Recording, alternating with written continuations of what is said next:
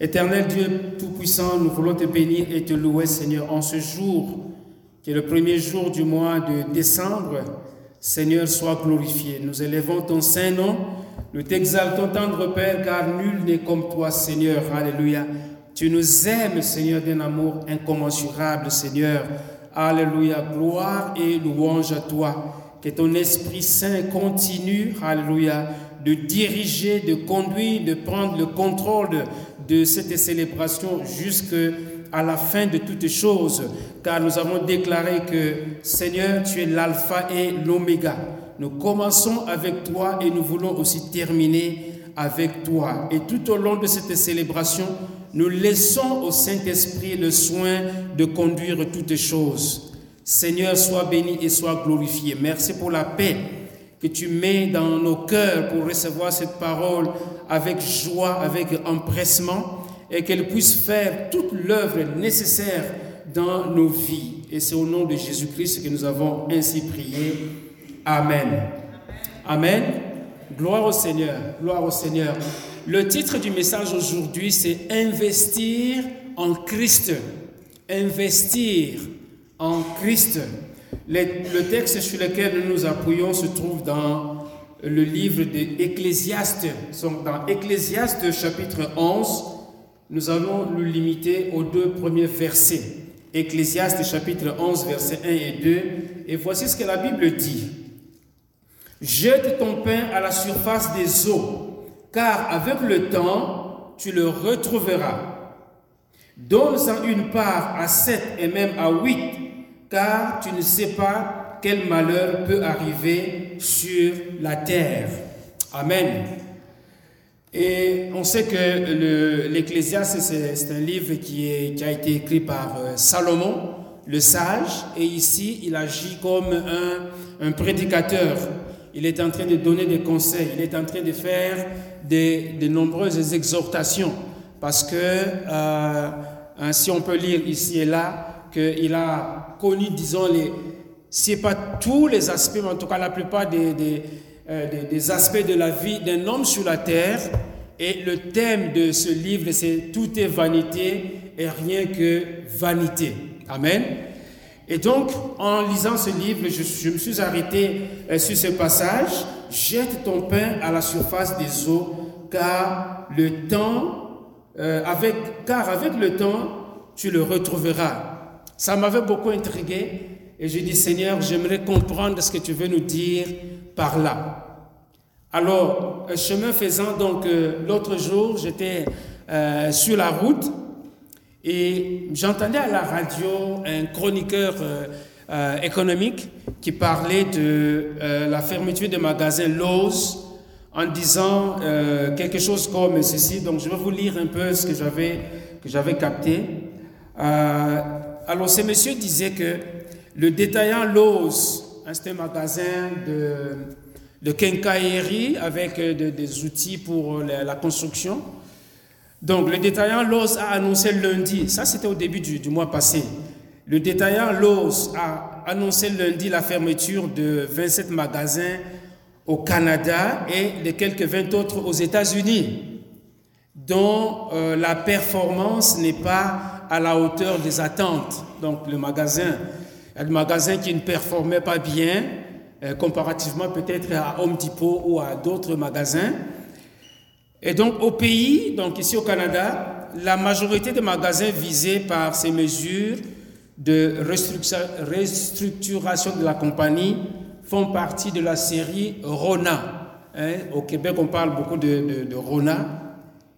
Et alors, euh, quelque part, on disait que les syndicats euh, étaient un peu pris de court. Donc, les syndicats et même les employés, c'était vraiment une surprise pour, pour eux. Et, donc, en, écoutant cela, ça m'avait attristé, ça m'avait attristé pour euh, les, les, gens qui, qui, qui travaillaient dans, dans, ce magasin. Je ne sais pas s'il y en a qui sont déjà fermés ou qui sont en cours de fermeture. Mais j'avais, moi, j'étais pris de compassion pour, euh, pour ces personnes-là parce que peut-être certains ont passé une bonne partie de leur vie euh, professionnelle à travailler dans ce magasin et du jour au lendemain, on vous dit que ça va fermer. Ça fait très mal. euh, pour les, employés, et même pour les syndicats, et même pour la communauté, parce qu'il y a des gens qui, a, qui avaient développé des habitudes d'aller s'approvisionner à tel endroit, et maintenant les choses changent, et ça fait euh, très très mal. Et je me suis dit, mais euh, surtout pour les, les gens qui avaient investi énergie, argent, différentes choses dans, dans cette compagnie, ça devait être pénible. Mais en même temps, je me suis dit que si peut-être au niveau humain ou au niveau terrestre, devrais-je dire, euh, ces genres d'investissement, c'est pénible, mais quand on investit en, en, Christ, eh bien, on n'a pas ce genre de déception. Amen. Et c'est ça qui est venu me donner la joie de dire, Seigneur, je pense que nous devrions davantage investir en Christ, investir dans le royaume de Dieu, parce qu'au moins de ce côté-là, il n'y a pas de surprises désagréables. Amen. Quand on investit en Christ, eh bien, notre investissement ne fera que euh, s'accroître et on s'attend à recevoir du Seigneur des choses positives. Il n'y aura pas, avec Jésus, récession zéro. Amen. Il n'y aura jamais de récession, il n'y aura jamais de crise, il n'y aura jamais de déception avec Christ. Et ça m'a donné la joie au cœur en disant, c'est important pour nous comme enfants de Dieu de pouvoir, euh, de pouvoir euh, investir dans le Seigneur. Et donc je me trouve maintenant devant deux, si vous, voulez, devant deux positions qui sont diamétralement opposées. Il y a le point de vue mondain l'investissement dans le monde et l'investissement dans le Seigneur procèdent de deux logiques qui sont complètement différentes. Elles sont diamétralement opposées. Alors que dans le monde, quand on investit, ben, il y a toujours une marge d'inquiétude, d'incertitude, parce que euh, si vous regardez les, gens de la bourse, il suffit que Donald Trump tous aux États-Unis et on va dire que voilà, la bourse a, chuté. Quand il est de mauvaise humeur ou dans la, comment la, guerre économique hein, avec la, Chine, quand les choses ne fonctionnent pas bien, le soir, on vous dit voilà, les, indices boursiers sont à la baisse. Et donc il y a beaucoup, beaucoup d'incertitudes dans, dans, ce domaine-là. Alors que, comme je le disais tout à l'heure, avec euh, Jésus, il n'y a jamais et il n'y aura jamais d'incertitude ni d'inquiétude. Donc ce sont deux logiques qui sont complètement différentes, comme nous pouvons le voir euh, au niveau de la sagesse. Hein. Quand la Bible nous parle de la sagesse, la sagesse terrestre est différente de la sagesse euh, céleste. Et c'est ce que Jacques nous dit au, au chapitre 3, Jusqu'à là, nous sommes simplement en train d'introduire pour arriver à, notre texte. Mais déjà, je voudrais montrer la, différence qu'il y a entre les choses terrestres et les choses célestes. Amen. Et en parlant donc de la, sagesse, la sagesse céleste et la sagesse, la sagesse terrestre, Jacques chapitre 3, euh, au verset 13, la Bible dit, Lequel d'entre vous est sage et intelligent, qu'il montre ses œuvres par une bonne conduite avec la douceur de la sagesse. Mais si vous avez dans votre cœur un zèle amer, un esprit de dispute, ne vous glorifiez pas et ne mentez pas contre la vérité. Cette sagesse n'est point celle qui vient d'en haut, mais elle est terrestre charnel et diabolique. Donc, dans le monde, même si vous prétendez avoir la sagesse, mais si dans le cœur, on a un zèle amer, eh bien, cette sagesse est simplement terrestre, elle est, euh, elle est charnelle et elle est diabolique. Et le verset 16 dit, car là où il y a un zèle amer, un esprit de dispute, il y a du désordre et toutes sortes de mauvaises actions. Amen. Dans le monde, il y a, surtout avec euh, le, système capitaliste, ben, c'est le profit. Il faut profiter de tout le monde et il faut profiter au maximum de ce que, de ce que l'on peut gagner. Et euh, ce n'est pas toujours euh, en, essayant de disons, d'avoir une marge de profit raisonnable. Et encore, le raisonnable, c'est quoi? Comment dire que ça c'est raisonnable, ça c'est pas raisonnable Voyez-vous, tu produis quelque chose euh, qui t'a coûté un certain montant et en, en, en revendant la chose, ben, on veut gagner, c'est pas le double, sinon le triple. Mais bon, voilà, est-ce que c'est raisonnable, c'est pas raisonnable Voyez-vous, qui fixe le prix, qui détermine en fonction de quoi? Tout ça, c'est nébuleux, c'est flou. Et, mais c'est ça le système capitaliste, c'est vouloir vraiment exploiter l'autre. Voyez-vous? Et dans ce système d'exploitation, eh bien, il y a un zèle amer. Car là où il y a un zèle amer et un esprit de dispute, il y a du désordre et toutes sortes de mauvaises actions. Quand on regarde le prix des denrées alimentaires, du jour au lendemain, le prix, peut, euh, donc peut passer du simple au double, ou bien je ne sais pas quoi, ça, peut fluctuer, parce que, hein, selon ce que disent les économistes, que je ne suis pas, on peut créer la rareté quelque part pour augmenter le prix. Hein. On voit ce, ce, ce genre de, de, de manœuvres. Mais par contre, le verset, euh, euh, au verset 17, pardon, la Bible dit, la sagesse d'en haut, elle est premièrement pure, ensuite pacifique, modérée, conciliante, pleine de miséricorde et de bons fruits, emprunt exempt de duplicité et d'hypocrisie.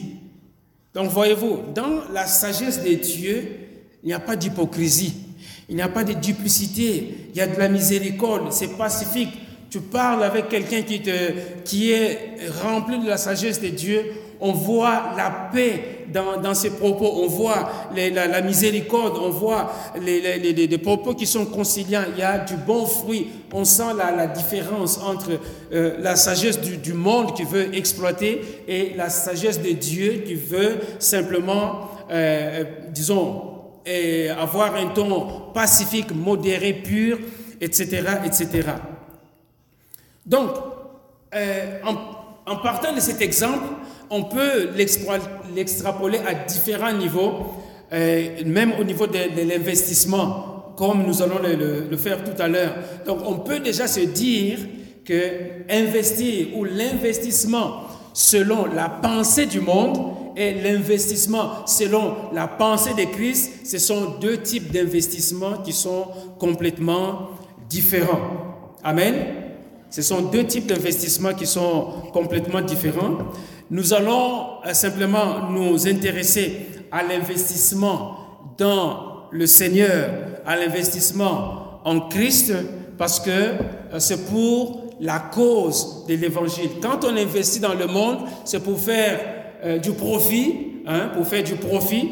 Mais ici, quand on investit euh, en Christ, c'est pour que le profit soit dans le royaume des cieux.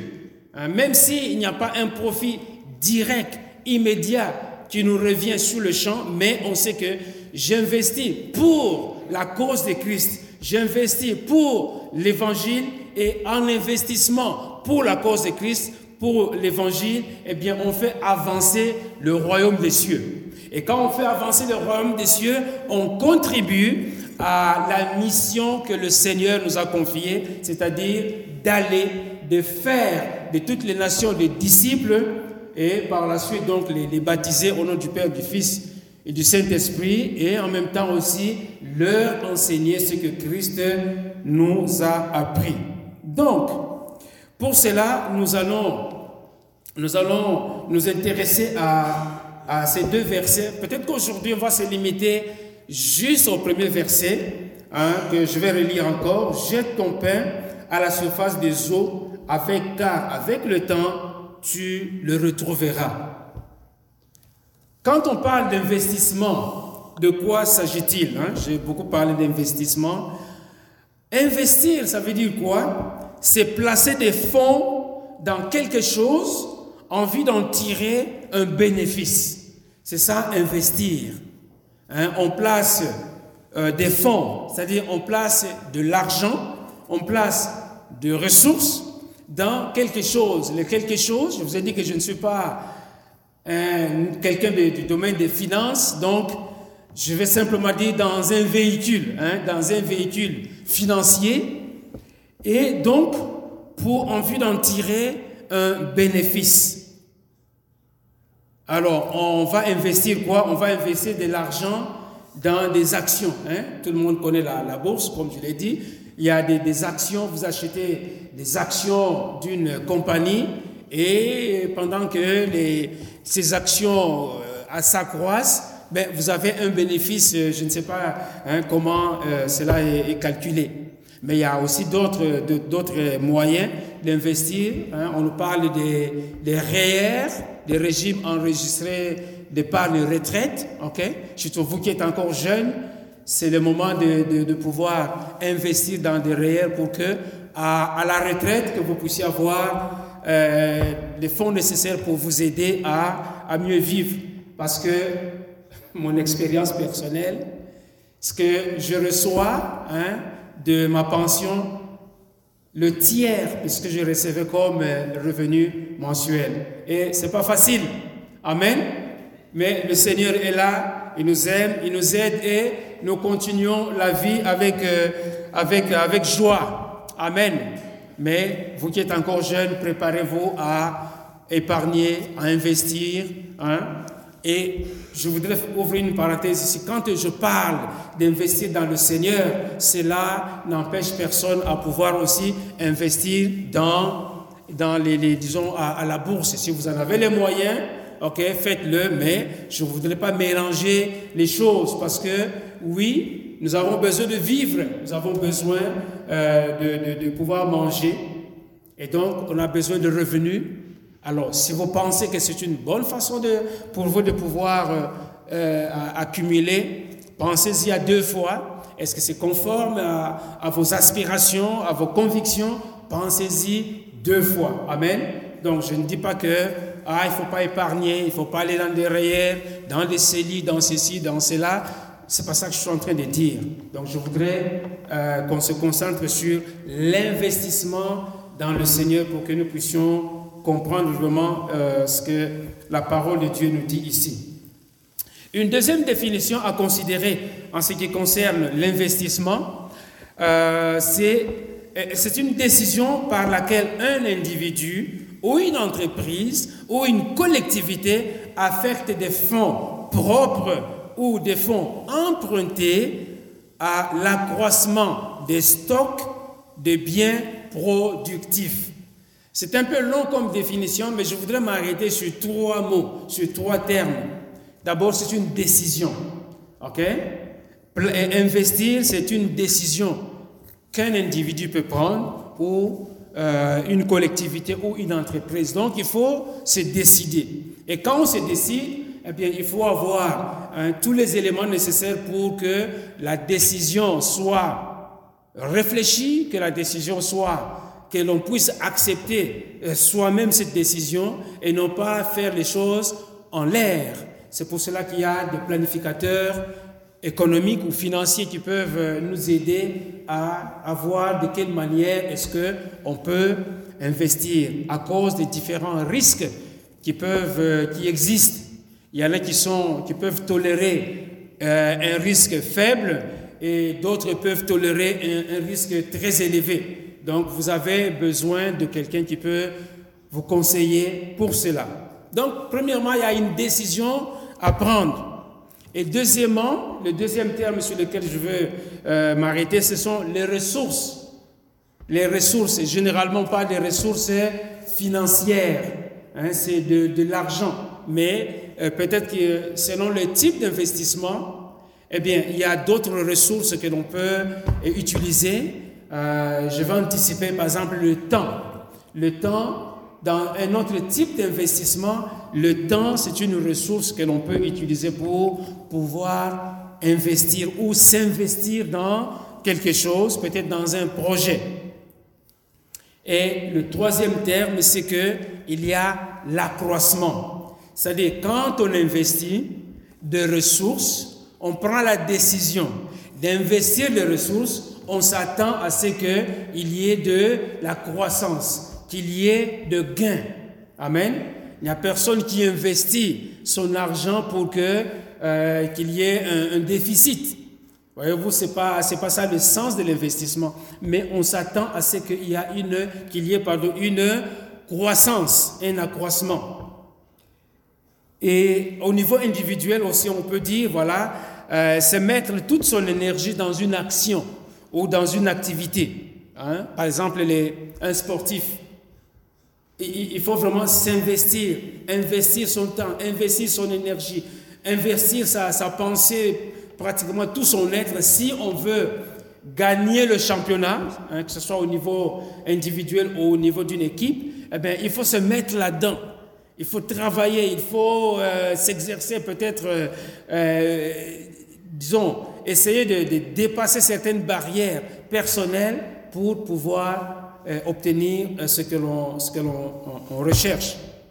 Donc, bien aimé, euh, tout ceci pour nous montrer que si on peut comprendre cela facilement dans le monde séculier, c'est-à-dire dans les le, choses que, nous voyons dans, dans le monde dans lequel nous vivons, eh bien, on peut les transposer aussi dans le domaine céleste, c'est-à-dire quand on parle de l'investissement en Christ, il faut qu'il y ait, qu'on prenne une décision. Il faut qu'il y ait de ressources et on s'attend à ce qu'il y ait un accroissement. Amen. Sinon, euh, l'investissement ne porte pas vraiment le fruit ou l'objectif euh, que l'on se donne. Alors maintenant, notre texte qui m'a vraiment intrigué, la, Bible dit, jette ton pain à la surface des eaux. À la première lecture, je me suis dit, qu'est-ce que ça veut dire? Parce que euh, si on avait un, bassinet ici avec du pain, quand on, jette le, pain, qu'est-ce qui va arriver?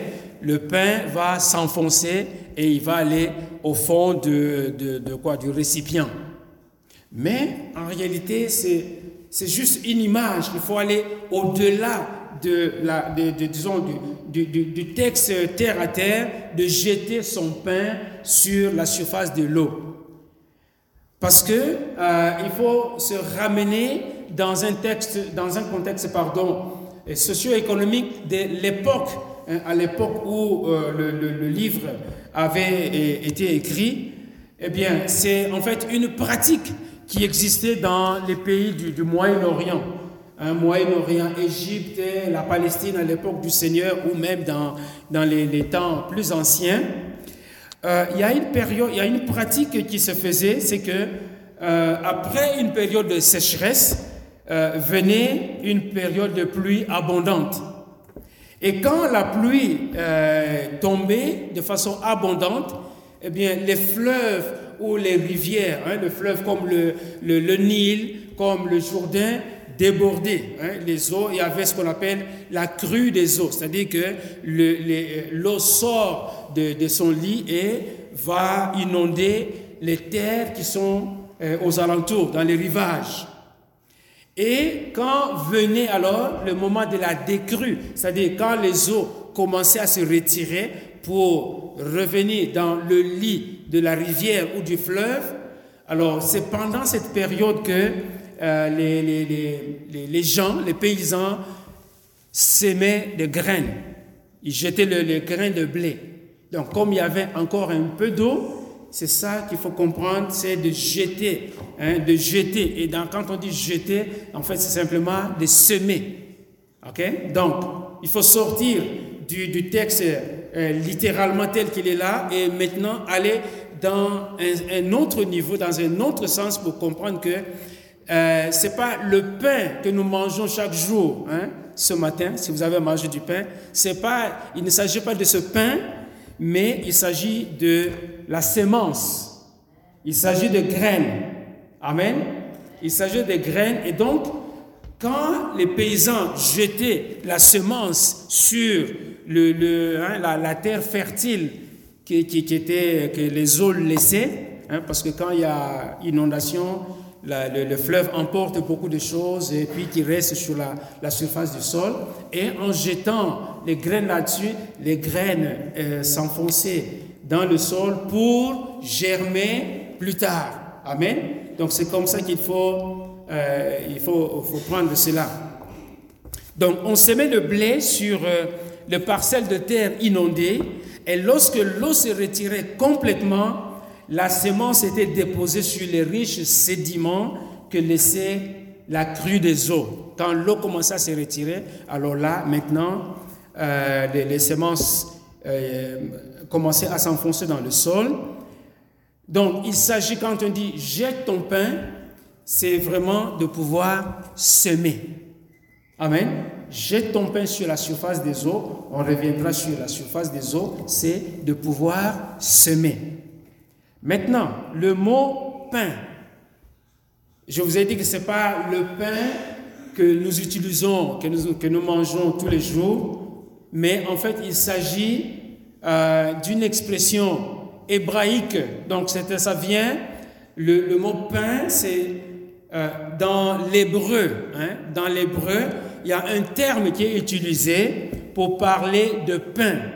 Mais ce, terme-là ne se limite pas simplement au pain, mais il y a plusieurs disons, plusieurs sens que, que, l'on retrouve dans, dans, dans, ce mot qui, qui est le Shem, hein, le Shem, L-E-C-H-E-M, hein, je le prononce comme ça la française. Donc c'est le Shem, ça c'est le mot hébreu. Et le Shem en hébreu peut signifier pain, ou le manger, ou même le verbe manger, ou nourrir, c'est toujours le même mot, le Shem ou nourriture, ou repas, ou aliment, ou encore pâture, ou bien les mets, hein, des mets délicats, ou les provisions de festins, de vivres, subsistance, revenus, de blé, hein, du blé. Donc c'est toujours le même mot, lechem, qui veut dire euh, euh, pain, mais qui veut dire aussi blé, qui veut dire aussi grain, qui veut dire aussi fruit, qui veut dire aussi abondance ou entretien. Donc le même mot, selon le contexte dans lequel il est utilisé, ça peut signifier hein, plusieurs choses. Amen. C'est comme le mot euh, salut. Hein, salut en grec, sozo. Le mot salut, sozo en grec, mais c'est le salut, mais c'est aussi le bien-être, c'est la bonne santé, euh, c'est la provision, c'est tout un tas de choses qui se trouvent dans le mot sozo, que nous traduisons généralement par salut. Donc quand on est sauvé en Christ, c'est pas juste euh, la vie éternelle, mais c'est accompagné d'un certain nombre d'autres bienfaits ou de bénédictions que nous avons en Christ. Amen. Donc le mot sozo, hein, c'est vraiment, ça contient plusieurs, choses. Alors, Maintenant pour le mot le Shem. Quand nous regardons dans le Proverbe 30, verset 25, la Bible dit Les fourmis, peuple sans force, préparent en été leur nourriture. Ok? Donc, préparent en été leur le Shem. Le mot nourriture est traduit par le Shem. Ok? Proverbe 30, verset 25. Les fourmis, peuple sans force, préparent en été leur lechem, c'est-à-dire leur nourriture. Euh, dans Ecclésiaste au chapitre 9, verset 11, la Bible dit, J'ai encore vu sous le soleil euh, que la course n'est point aux aigles, ni la guerre aux vaillants, ni le pain. Alors le pain ici est traduit par le shem, ni le pain aux sages, ni la richesse aux intelligents, ni la faveur aux savants, car tout dépend pour eux du temps et des circonstances. Amen. Le mot pain ici est traduit par le shem, qui est le mot utilisé pour traduire nourriture dans le euh, Proverbe 30, verset 25. Et si nous allons dans Ésaïe, dans Ésaïe 28, verset 28, la Bible dit, on bat le blé, mais on ne le bat pas toujours. On y pousse la roue du chariot et les chevaux, mais on ne l'écrase pas. Et le mot utilisé ici pour blé, c'est encore le chem. Donc, on, bat, on, bat, si vous voulez, le lechem, qui est le blé, mais on ne le bat pas toujours. Euh, on y pousse la roue du chariot et les chevaux, mais on ne l'écrase pas. Donc, euh, le mot euh, pain, quand on dit jette ton pain, il ne s'agit pas, encore une fois, tu pain déjà préparé par le boulanger, mais en fait, ça nous parle simplement du blé, ça nous parle de grain. Amen. Et on sait que dans la parole de Dieu, euh, il y a la, parabole du, du, bon grain et du mauvais grain. Donc ça parle de, du blé et de l'ivraie. Amen. Ou dans la parabole du semeur, le semeur qui est, qui est, sorti pour s'aimer, c'est les, les, les, graines, hein, une qui est tombée sur le chemin, sur le terrain rocailleux, sur les épis et sur la bonne terre. Donc il s'agit de, de, cela. Donc euh, il faut considérer le pain non pas dans le sens euh, euh, propre de, celui que nous mangeons, comme je, je ne cesse de le dire, mais il s'agit du blé ou de grain. Donc, dès lors que le, texte socio-économique de l'époque nous, aide à comprendre qu'il ne s'agit pas simplement de, jeter du pain, mais en fait, c'est de pouvoir semer. Amen. Et donc, euh, on sait qu'il y a la loi de la sémence qui existe. Et la loi de la sémence nous dit que celui qui sème peu moissonnera aussi peu. Celui qui sème beaucoup ou abondamment moissonnera aussi abondamment. Et donc, euh, quand on, considère le mot semer, eh bien, c'est un investissement. ok? On est en train d'investir pour pouvoir récolter quelque chose. Dans le naturel, hein, la saison du jardinage est déjà passée, mais euh, l'été dernier, quand vous prenez des graines de tomates, des graines de brocoli, des graines de ceci, vous mettez en terre, on s'attend à pouvoir récolter quelque chose. Amen. Et ça, c'est pour, comprendre l'investissement. Peut-être que cet exemple euh, terre à terre, mais pratique, peut nous aider à comprendre ce que c'est que l'investissement. Amen. Donc, jette ton pain. Quand Salomon lui dit, jette ton pain, nous comprenons qu'il ne s'agit pas de, notre pain quotidien, mais c'est simplement euh, de graines. Et comme tu dis graines, la parole de Dieu fait, disons, utilise cette image de la parole qui est une sémence. Et donc, euh, euh, euh Salomon, hein, l'Ecclésiaste nous invite à pouvoir semer la parole de Dieu. Amen. Et quand nous sémons la parole de Dieu, nous sommes en train d'investir dans le royaume des cieux et à une certaine époque, eh bien, là, cette, parole va pouvoir produire du fruit. Amen. Jette ton pain. Donc, nous sommes invités euh, à pouvoir euh, annoncer l'évangile, à, pouvoir euh, proclamer la parole de Dieu. Et chacun de nous peut peut-être regarder sa, propre histoire, son propre parcours. La première fois que quelqu'un vous a annoncé la bonne nouvelle, peut-être de façon exceptionnelle, vous avez accepté, mais généralement, la première fois, ça passe euh, d'une oreille à, l'autre et puis on ne veut absolument rien savoir. Mais n'oublions pas que c'est une sémence qui a été déposée dans votre cœur et la semence va travailler. Peut-être une deuxième occasion, vous allez rencontrer peut-être une autre personne ou la même personne qui va revenir là-dessus pour dire Hé, Jésus t'aime. Ah, ça commence à, s'accumuler, à s'enrichir dans votre esprit jusqu'au jour où ça va cliquer dans votre esprit. Ah, je comprends maintenant que Jésus m'aime et je voudrais maintenant faire de Jésus mon Seigneur et mon Sauveur personnel. Amen. Et là, on devient un enfant de Dieu. Amen.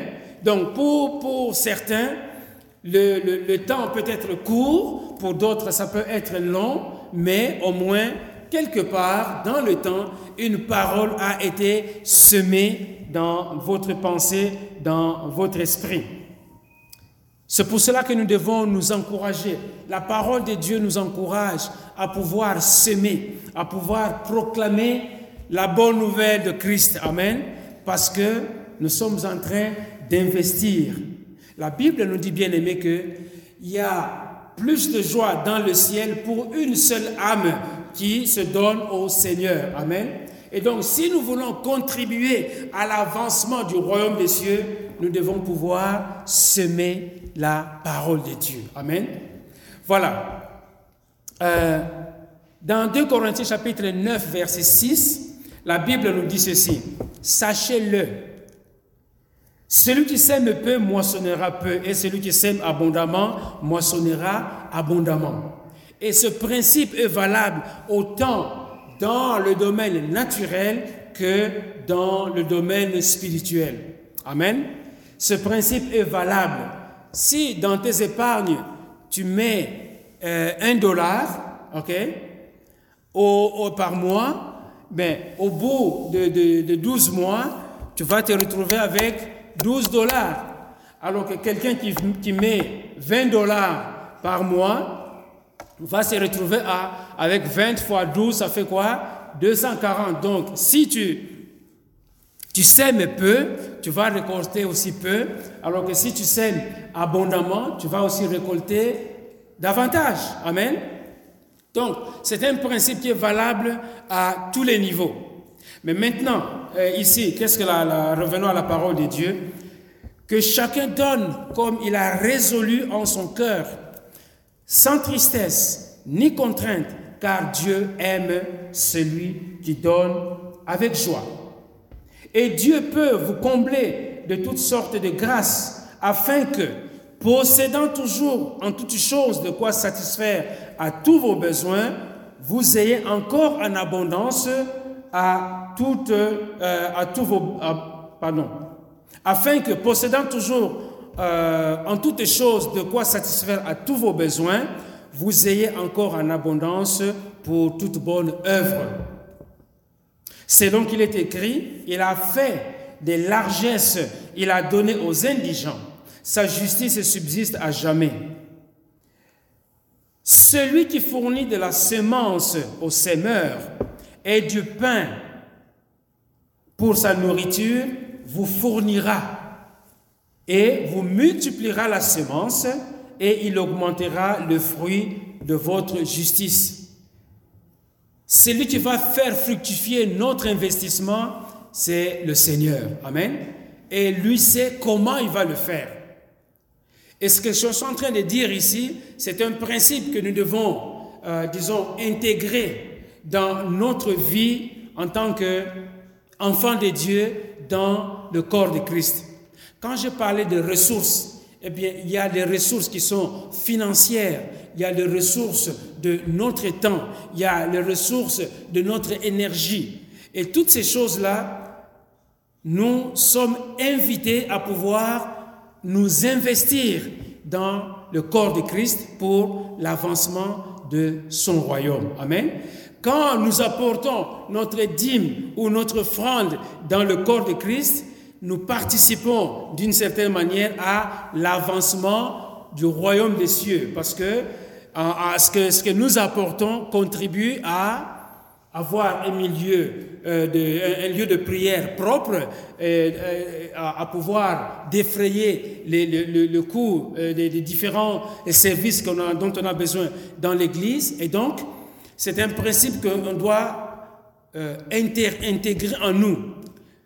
Parce que souvent, quand on parle de, la dîme, je, mets une parenthèse, on parle de la dîme, les gens sont effrayés. Les gens disent Ah, mais c'est mon argent, c'est moi qui ai travaillé, c'est moi qui ai souffert, j'ai transpiré. Oui, c'est vrai, mais au, bout du compte, si tu as travaillé, le Seigneur t'a donné euh, la force, l'énergie pour pouvoir le faire. Et donc, pourquoi est-ce que tu te priverais des bénédictions de, l'Éternel, parce que la Bible dit, c'est lui qui fournit de la semence au semeur et du pain pour sa nourriture, vous fournira et vous multipliera la semence et il augmentera le fruit de votre justice. Donc si on marche par la foi, on n'aura pas à avoir euh, euh, ce cœur serré en disant, on vient chercher mon argent, et c'est moi qui ai travaillé, c'est moi qui ai fait ceci. Mais la Bible nous dit de pouvoir le faire de bon cœur. Vous serez de la sorte enrichis à tous égards pour toute espèce de libéralité qui, par euh, notre moyen, euh, je reprends, verset 11, vous serez de la sorte enrichis à tous égards pour toute espèce de libéralité qui, par notre moyen, feront offrir à Dieu des actions de grâce. Donc nous sommes encouragés de pouvoir euh, euh, contribuer euh, dans l'œuvre du Seigneur. Galates chapitre 6, verset 9 nous dit ceci.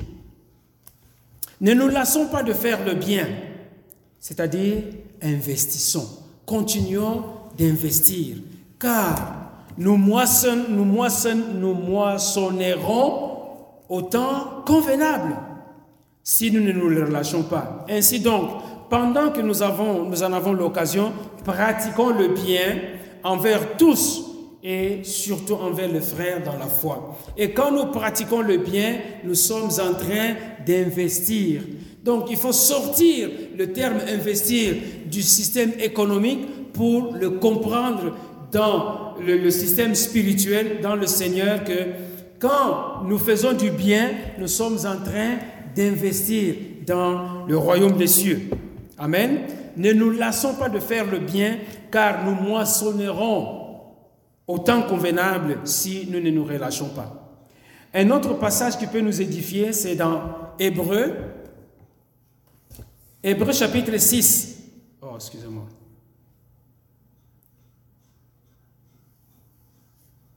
Hébreu chapitre 6, voici ce que la, Bible dit à, à ce sujet.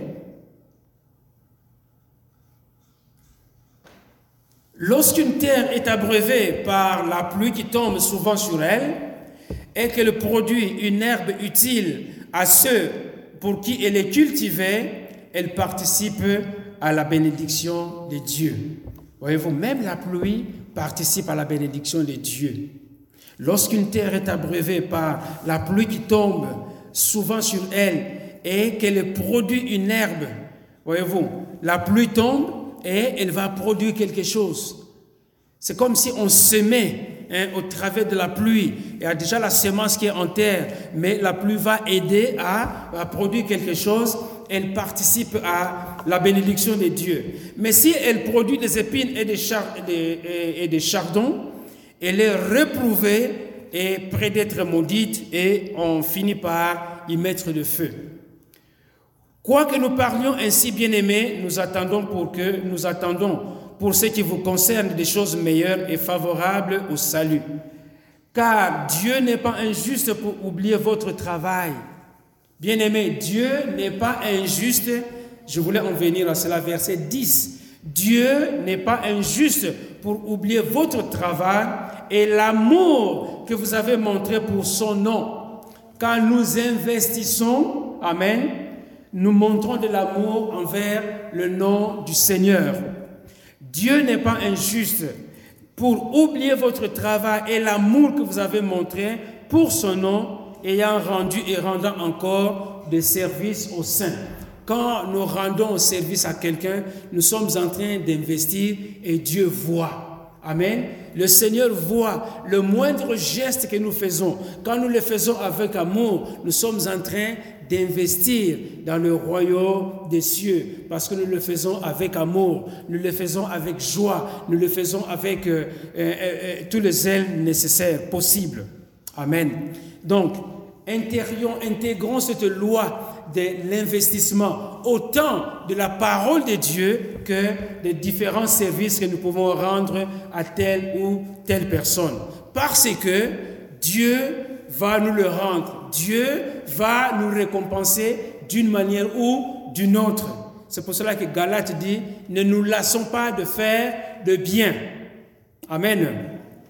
Alléluia, gloire au Seigneur.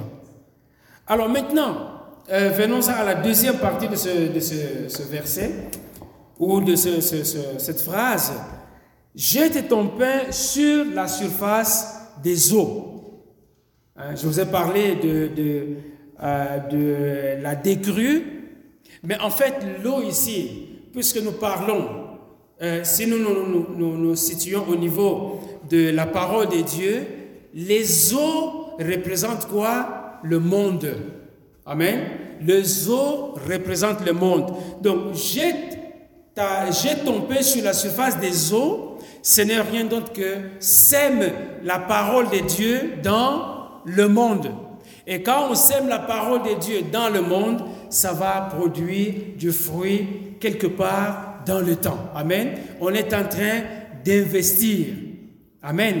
Jette ton pain sur la surface des eaux, c'est jette euh, la semence, jette la, la, parole de Dieu dans le monde, parce que l'eau hein, représente ici le monde, et la parole de Dieu doit être proclamée dans le monde pour que le monde soit sauvé. Amen. Et quand le monde est sauvé, eh bien, on participe à quoi? À l'accroissement du royaume des cieux. Amen. Voilà. Donc, euh, pour comprendre la dimension de, l'eau qui représente le monde, nous allons voir euh, ce texte qui est dans Ézéchiel 47. Ézéchiel 47, verset 6, la Bible dit, donc l'Éternel est en train de parler à, à Ézéchiel, et voici ce que euh, la Bible dit à ce sujet.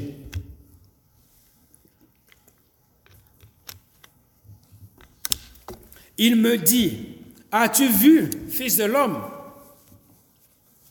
Il me ramena au bord du torrent. Quand il m'eut ramené ici, quand il m'eut ramené, voici, il y avait sur le bord du torrent beaucoup d'arbres de chaque côté. Verset, 40, verset 8. Il me dit, cette eau coulera vers le district oriental, descendra dans la plaine et entrera dans la mer. Lorsqu'il sera jeté, lorsqu'il se sera jeté dans la mer, les eaux de la mer deviendront saines. Amen.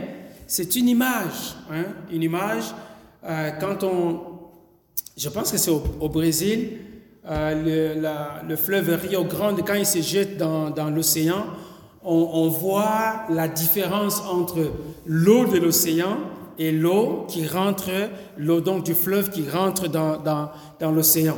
Hein, donc juste pour avoir un peu cette idée. Donc le torrent, l'eau qui va rentrer euh, qui, dans, dans la mer, lorsqu'elle se sera jetée dans la mer, les eaux de la mer deviendront saines. Amen. Lorsque la parole de Dieu est dans le monde, eh bien, euh, le monde qui va recevoir cette parole deviendra saint. Amen. Hein? Est-ce qu'on comprend le, le parallélisme? L'eau du torrent qui rentre dans la mer va assainir l'eau de la mer. La parole de Dieu qui rentre dans le monde va assainir le monde qui reçoit cette parole. Amen.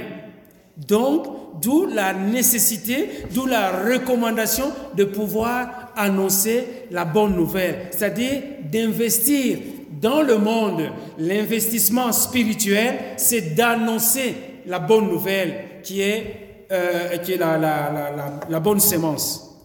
Et le verset 9 dit, tout être vivant qui se meut vivra partout où le torrent coulera. Amen.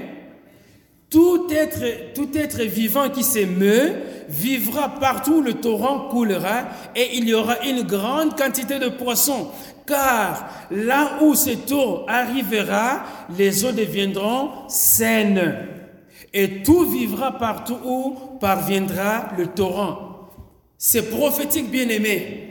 Parce que quand la parole de Dieu arrive dans le, dans le cœur d'une personne, eh bien, la personne change. Amen. Physiquement, la personne ne va pas changer, mais quand le cœur change, eh bien, eh, son comportement aussi va changer. Amen.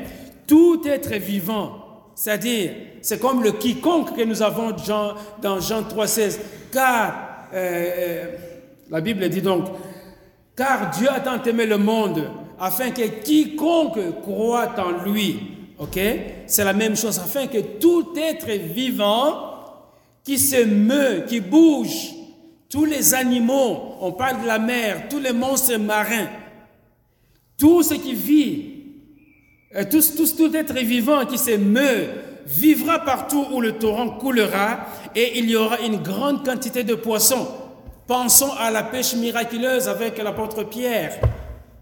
Quand il avait obéi hein, à, sur ta parole, je jetterai le filet et ils avaient, ils avaient eu beaucoup de poissons.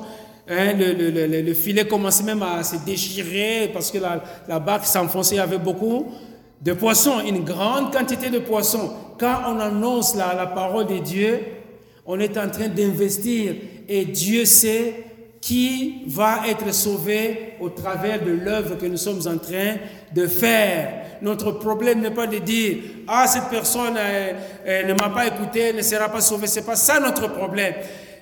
Ce que nous avons comme mission, c'est de pouvoir annoncer la bonne nouvelle pour que les cœurs soient changés, que les cœurs soient transformés. Je reviens au verset 9. Tout être vivant qui s'émeut vivra partout où le torrent coulera. Il y aura une grande quantité de poissons, car là où cette eau arrivera, allez partout dans le monde, faites, allez partout, faites de toutes les nations des disciples, car là où la parole de Dieu arrivera, car là où les eaux, euh, car là où cette eau arrivera, les eaux deviendront saines et tout vivra partout où parviendra le torrent. La vie, bien-aimée, nous l'avons en Christ. Quand on n'a pas Christ, on est mort, quoique vivant, c'est ça que la Bible nous dit. Et quand la personne reçoit la, la, parole de Dieu, la personne vit, la personne a la vie éternelle, bien-aimée. C'est ça que, que, nous avons comme mission de, de pouvoir faire. Des pêcheurs, verset 10, des pêcheurs se tiendront sur les bords. Depuis Engedi jusqu'à En Eglaïm, on étendra les filets. Il y aura des poissons de différentes espèces, comme des poissons de la grande mer, et ils seront nombreux. Amen. Les gens qui vont recevoir la parole de Dieu, même si il y a de l'opposition, même si l'antéchrist essaie de se lever, mais la parole de Dieu va être proclamée jusqu'au retour de Christ. Amen. Et les âmes vont être sauvées, même en terrain difficile, même y a, il y a de l'opposition, mais les âmes sont en train d'être sauvées. Amen. Et donc, d'une manière ou d'une autre, participons à la proclamation de la bonne nouvelle. Amen. Prenons les ressources que nous avons et participons à la proclamation de la bonne nouvelle. Par exemple, on parle beaucoup d'argent, c'est vrai, mais le temps, mettons le temps dans l'intercession de prier. On dit Seigneur, sauve les gens qui, sont encore, qui ont encore le cœur dur, sauve Seigneur, les gens dans les pays où eh, on empêche même d'avoir une Bible, de se promener, même de prononcer le nom de Jésus, de pouvoir intercéder, prendre le temps, bien aimé, on est en train d'investir. Amen. C'est pas toujours, ah Seigneur, regarde ma poche, ah regarde Seigneur ma famille, ah regarde ceci Seigneur, mon frigo est vide maintenant. Non, on, est centré sur soi, mais sortons un peu de notre moi. Amen et pensons aux gens qui sont dans des milieux peut-être défavorisés. Les gens qui, écoutaient peut-être des, prédications moins de, de leur radio. Hein, les piles, les batteries sont épuisées, il n'y a plus moyen d'entendre ça, mais que le Seigneur puisse pourvoir pour que, je ne sais pas, quelqu'un euh, aille euh, soit vendre ou même donner des, batteries pour que les gens puissent continuer à entendre la radio parce qu'autrement, ils sont coupés du, du reste du monde. Voyez-vous, il y a beaucoup de choses que nous pouvons faire, mais c'est de pouvoir demander au Seigneur quoi faire, comment faire, comment agir, comment intervenir, comment est-ce que je dois investir dans le royaume des cieux. Amen. Très important. Dans Apocalypse, euh, Apocalypse 17, donc chapitre 17, verset 1er et verset 15, on va sauter le, texte intermédiaire.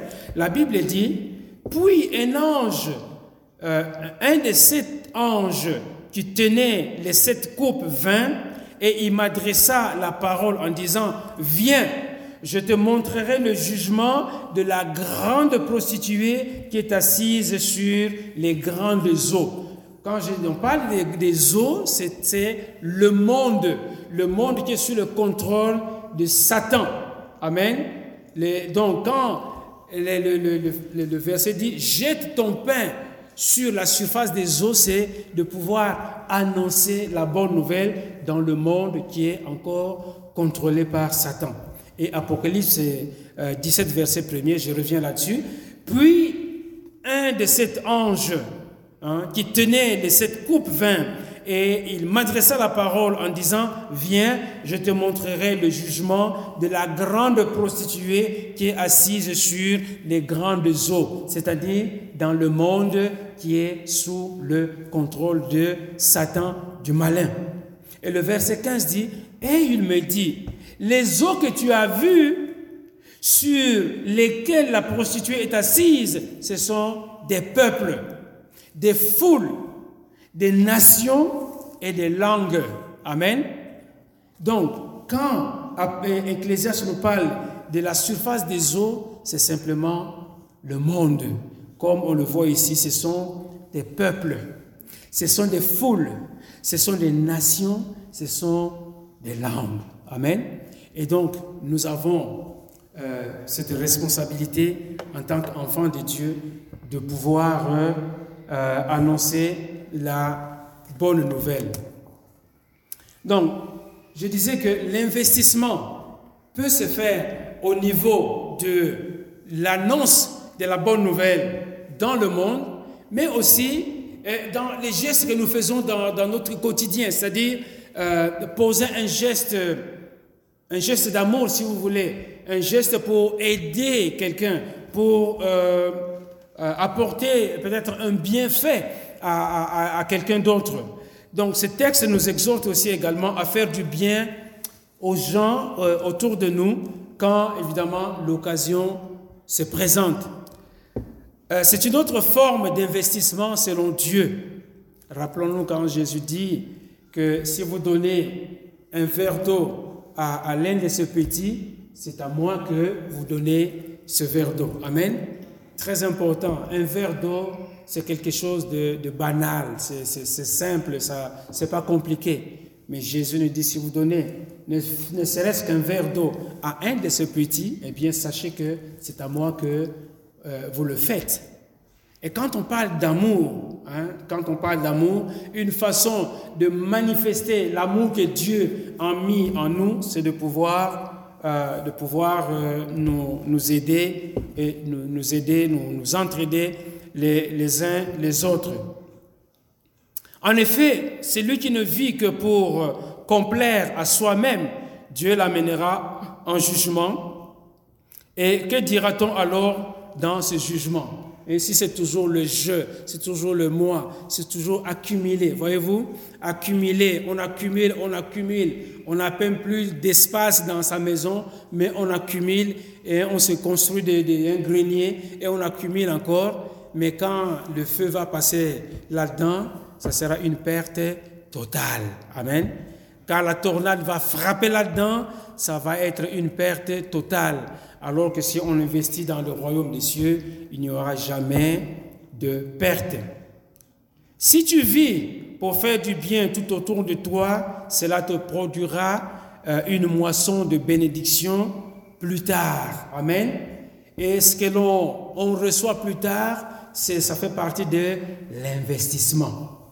Amen. Ce n'est pas un mot savant, mais c'est simplement, on met quelque chose quelque part, hein, ça reste là, ça va produire et on en voit le fruit plus tard. Amen. Voilà. Et donc, dans, dans cette démarche, sachant que Dieu aime celui qui donne libéralement ou avec libéralité et avec joie. Il ne faut pas donner avec contrainte. Il ne faut pas donner avec euh, hein, le front fermé en disant ah, allez, prends d'ailleurs. Ah. Voyez-vous, quand on agit de cette manière-là, la personne va recevoir, c'est vrai, mais Dieu a vu que le cœur n'était pas sincère. Amen. Parce que bien aimé, le secret avec Dieu, c'est qu'il regarde à notre cœur. Amen. On peut donner de façon hypocrite. Regarde, prends ça. Mais au fond de soi, on dit, ah, vraiment, qu'est-ce que tu es venu chercher chez moi? Dieu voit. Amen. On va dire, ah, tu as donné, mais je sais que tu n'as pas donné avec joie. tu as donné avec contrainte et ça ne produira absolument rien. Amen. En matière d'argent, bien aimé, quand nous venons à l'église et que nous venons donner la dîme, ayons, hein, comme dans les décès, dans les bonhommes, qu'on s'envoie les uns les autres, hein, le sourire qui va jusque-là, mais que ce soit sincère. Amen. La sœur ou le frère est en train de passer. Ah, on donne. Mais que ce soit sincère parce que Dieu voit. Un sourire hypocrite, Dieu voit. Un sourire qui est sincère, Dieu voit. Amen. Garde ton argent. Si tu ne veux pas donner à l'église, garde ton argent. Amen. Qu'on se le dise, bien aimé. Si tu ne veux pas donner avec libéralité, avec un cœur sincère, avec joie, garde ton argent. Dieu sait comment pourvoir aux besoins de l'Église. Amen. Mais il faut donner sincèrement. Seigneur, c'est tout ce que j'ai pour apporter à l'Église. Et quand le Seigneur va voir ça, il va dire, ah, je vais t'en donner davantage parce que je vois que tu es capable de pouvoir donner au-delà. Amen. C'est ça le petit principe que nous devons savoir. Parce que sinon, en tout cas, à l'église ici, on n'est pas là, on n'a jamais tordu le bras de qui que ce soit pour dire, eh, ce côté-ci, donnez autant, vous allez voir, dans deux semaines, Dieu va vous donner le double. Non, on n'a pas ce langage dans cette église. Amen. Mais nous enseignons les principes de Dieu, les principes bibliques pour que chaque personne soit consciente de la façon d'agir. Parce que dans l'investissement, nous avons parlé de la décision. Nous avons parlé de ressources et nous avons parlé de l'accroissement. Amen. Donc, il faut se décider. Il faut se décider en âme et conscience, étant dans la paix avec le Seigneur, que ça, je vais apporter à l'Église pour l'avancement du royaume des cieux. Alors, dans Deutéronome chapitre 15, Deutéronome chapitre 15, verset 9, la Bible dit, Garde-toi d'être assez méchant pour dire à ton cœur, la septième année, l'année du relâche approche. Garde-toi d'avoir un œil sans pitié pour ton frère indigent et de lui faire un refus. Parce que dans les temps, disons chez les, les enfants d'Israël, il y avait cette loi que si vous aviez, si quelqu'un avait des, des, des esclaves, c'est de pouvoir le, relâcher la, septième année. Mais euh, selon le consentement aussi de l'esclave. Si l'esclave euh, voulait rester chez son maître, ça c'est autre chose. Mais euh, le, maître avait l'obligation à la septième année de pouvoir relâcher tout ce qui était esclave chez lui. C'est pour cela que la Bible dit, garde-toi d'être assez méchant en, pour dire en ton cœur, la septième année, l'année du relâche approche. Donc, même si l'année de relâche approche, mais je vais garder les gens euh, en, esclavage. Garde-toi dans ton cœur de pouvoir le dire. Garde-toi d'avoir un œil sans pitié pour ton frère indigent et de lui faire un refus.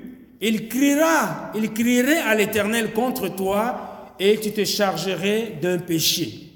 Voyez-vous Si déjà dans ton cœur tu penses pouvoir l'écraser en les gardant, eh bien, quand l'esclave va crier à l'Éternel, tu vas garder un péché dans ton cœur. Mais le verset 10 nous dit ceci, donne-lui et que ton cœur ne lui donne point à regret. Amen. Donne-lui et que ton cœur ne lui donne point à regret. Car à cause de cela, l'Éternel, ton Dieu, te bénira dans tous tes travaux et dans toutes tes entreprises. Amen. Voyez la bénédiction qui s'accompagne avec, euh, disons, un cœur qui est sincère, avec un cœur qui agit selon la pensée de Dieu. Proverbe 19, verset 17, la Bible dit, Celui qui a pitié du pauvre prête à l'Éternel. Est-ce que vous entendez ça Celui qui a pitié du pauvre prête à l'Éternel qui lui rendra selon son œuvre. Bien sûr, la notion de pauvreté est relative, ok? Mais prenons-la telle qu'elle, ok? Si tu estimes que telle personne est plus pauvre que toi, ok, et que tu lui prêtes ou que tu lui donnes, ok, tu es en train de prêter à, à l'éternel. Waouh, c'est fort.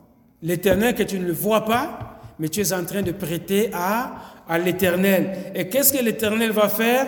L'éternel qui, lui, euh, euh, euh, celui donc qui, qui, a pitié du pauvre, prête à l'éternel, qui a pitié du pauvre. Hein? Tu as pitié, tu ne prêtes pas au, au pauvre. Je m'excuse pour ce lapsus. Celui qui a pitié du pauvre, prête à l'éternel. Amen. Quand tu as pitié du pauvre, d'un plus malheureux que toi, tu es en train de prêter à l'Éternel, qui lui rendra selon son œuvre. Amen. Et dans Matthieu 10, verset 42, la Bible dit, et quiconque donnera seulement, voilà le, verset auquel j'ai fait allusion tout à l'heure, et quiconque donnera seulement un verre d'eau froide à l'un de ces petits parce qu'il est mon disciple, je vous le dis en vérité, il ne perdra point sa récompense. Quand nous investissons dans le royaume des cieux, il y a toujours et toujours un bénéfice qui s'associe à cela. Amen. Alors, le verset dit, Jette ton pain à la surface des eaux, car avec le temps, tu le retrouveras. Quand tu jettes ton pain à la surface des eaux, revenons, que ce soit pour la parole de Dieu, que ce soit pour euh, un bienfait que l'on accorde à, quelqu'un, ça va te revenir d'une manière ou d'une autre. Amen. Euh, il y a quelques années, euh, ma femme et moi, et moi, maman Annie, donc nous sommes allés en France et nous sommes allés chez ma cousine à moi mais cette cousine, c'est, en fait, c'est dans sa maison que j'avais accepté le Seigneur. Il y a de cela, c'était en, en, 90, hein, il y a déjà euh, quelques années. Quand, on avait partagé la, la parole de Dieu, il n'y a rien qui présageait qu'un jour, je pourrais me tenir devant mes bien-aimés pour annoncer la bonne nouvelle. La parole de Dieu avait simplement été semée dans mon cœur.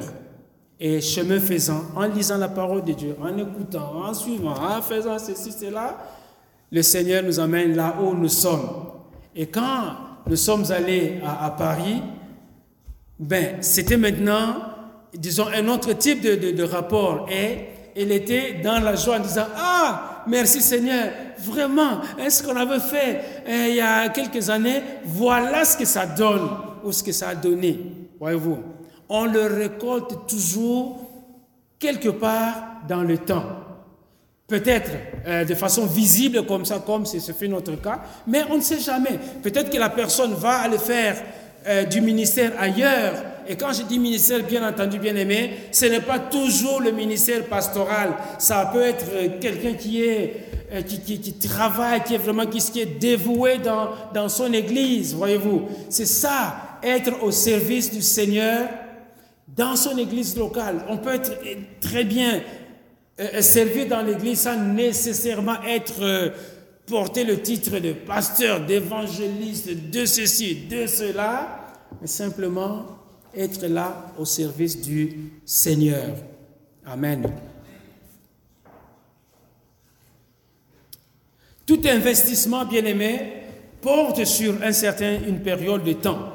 Comme toujours, euh, euh, l'Ecclésiaste ici euh, nous parle évidemment du temps selon le, temps que nous vivons ici. C'est pour, pour, cela qu'il dit après un certain nombre de jours. Après le temps, tu le retrouveras. Et Jacques, chapitre 5, verset 7, nous dit, soyez donc patients. On a besoin d'être patients. Soyez donc patients, frères, jusqu'à l'avènement du Seigneur. Voici, dans l'évangile, quand nous proclamons la parole de Dieu, ou quand nous faisons du bien quelque part, soyons patients. Ne soyons pas pressés de dire, ah, quel est le résultat de ce que j'ai sémé mais soyons patients jusqu'au retour de Christ. Voici, le laboureur attend le précieux fruit de la terre, prenant patience à son égard jusqu'à ce qu'il ait reçu les pluies de la première et de l'arrière-saison. Vous aussi, soyez patients, affermissez vos cœurs, car l'avènement du Seigneur est proche. Amen. Donc, quand nous investissons, ne soyons pas, eh, disons, avides de dire, ah mais j'ai semé la, parole de Dieu dans le cœur de cette personne, mais je n'en vois pas eh, le, fruit le, le, lendemain. Soyons patients, comme Dieu lui-même est patient avec nous. Amen. Dieu est patient avec nous. Et c'est ça, la patience que l'apôtre Paul a, présenté aux, euh, aux, aux, Athéniens quand il était à Athènes, à l'aéropage, et quand il a dit, mais euh, je vais vous parler de ces dieux. Hein? Il y avait beaucoup de, places pour les divinités, mais il y a un, endroit où il est dit euh, à un Dieu inconnu. Et l'apôtre Paul a saisi cette occasion pour dire, voilà, je vais vous parler de ce Dieu inconnu. Mais ce Dieu inconnu, c'est lui qui est le créateur du ciel et de la terre. Mais il use de patience. Amen. Ce Dieu use de patience. Donc nous aussi, dans le travail que nous faisons pour le Seigneur, nous devons avoir cette patience en disant, Seigneur, je s'aimais la parole de Dieu ici et là, mais comme encore une fois, un texte des Écritures qui dit, l'un sème, l'autre arrose, et c'est l'Éternel qui fait croître. Amen. Donc quand nous faisons du bien, attendons-nous simplement que ça puisse produire quelque chose, comme il est dit, avec le temps, ça va produire. Parce que dans le royaume des cieux, il n'y a pas de récession, il n'y a pas de crise, il n'y a pas de, de, fluctuations comme au niveau de la bourse, mais le Seigneur va nous le rendre d'une manière ou d'une autre. Amen. Il va nous le rendre d'une manière ou d'une autre. Donc, encourageons-nous, bien-aimés. Jette ton pain à la surface des eaux, car avec le temps, tu le retrouveras un bienfait que l'on accorde à, quelqu'un, le Seigneur va toujours nous récompenser pour ce bienfait que nous aurons euh, fait, si vous voulez, ou accompli à l'endroit euh, de, telle ou telle personne. Même si nous n'en voyons pas les résultats de façon instantanée, mais Dieu, parce que nous avons investi, Dieu va nous le rendre d'une manière ou d'une autre. Amen que ce soit pour la parole de Dieu qui est une sémence, ou que ce soit pour un bienfait que nous accordons au Seigneur, et hein, le Seigneur va pouvoir nous, euh, nous, disons, nous accorder une récompense en son temps. Amen. Donc, ne nous lassons pas de faire le bien et que cela puisse nous encourager.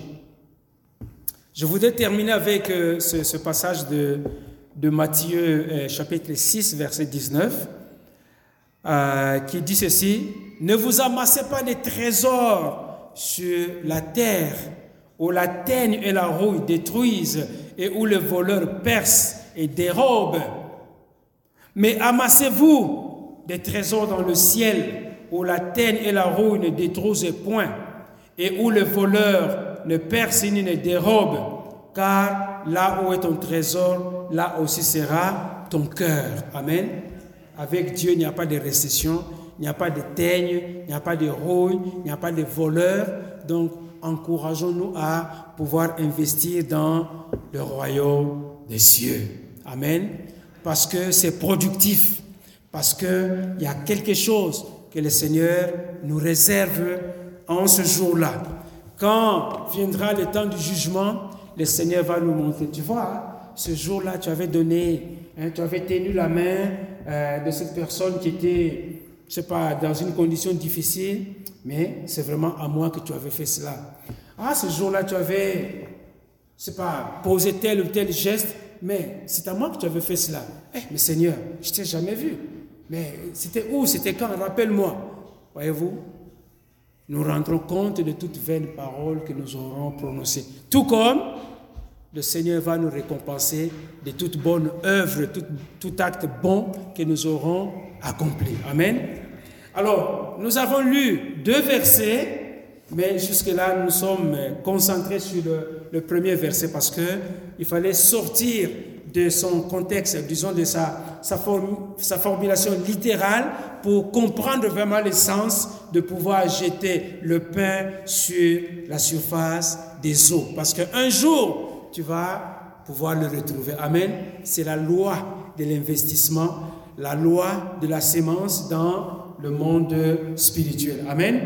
Nous allons nous arrêter ici, bien-aimés, et prions pour que cela puisse nous aider nous aurons certainement des décisions à prendre par rapport à notre implication dans l'Église et que ça soit euh, vraiment fait en âme et conscience, en, demandant la grâce de Dieu, la force du Seigneur, pour en disant Seigneur, je vais réellement investir dans le corps de Christ et que le Seigneur puisse nous aider à pouvoir fonctionner dans, de cette manière-là, avec libéralité, avec un cœur sincère.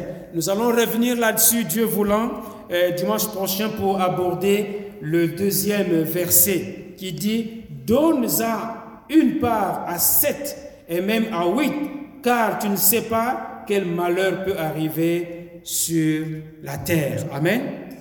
Donc nous allons nous arrêter ici, bien-aimés, et que le Seigneur puisse nous bénir euh, pour euh, la parole que nous venons d'entendre, qu'elle puisse produire du fruit dans nos cœurs. Alléluia. Lèvons-nous, bien-aimés, pour euh, la bénédiction finale, pour terminer dans la prière. Éternel notre Dieu, merci de nous avoir montré ce principe de pouvoir semer, de pouvoir investir en Christ et que nous puissions le faire avec un cœur sincère, avec libéralité, avec joie, éternel notre Dieu, car un jour nous, allons le retrouver, tu nous, le, rendras d'une manière ou d'une autre, car en toi, il n'y a point de récession, en toi, il n'y a point de fluctuation, en toi, euh, il n'y a pas de cri, il n'y a pas de crise. Mais Seigneur, nous voulons comprendre que participer à l'œuvre du Seigneur, c'est contribuer à la croissance de, euh, du royaume des cieux dans nos différentes contributions, qu'elles soient financières, qu'elles soient matérielles, qu'elles soient, euh, que, ce soit notre temps ou d'autres ressources possibles. Seigneur, nous voulons le faire avec joie. Dirige-nous, Seigneur, conduis-nous, Seigneur, Alléluia, afin que euh, notre contribution, Seigneur, soit faite avec un cœur sincère et que cela puisse contribuer à l'avancement de l'œuvre de Christ dans nos vies, dans notre milieu. Et c'est au nom de Jésus-Christ que nous avons ainsi prié. Amen. Amen.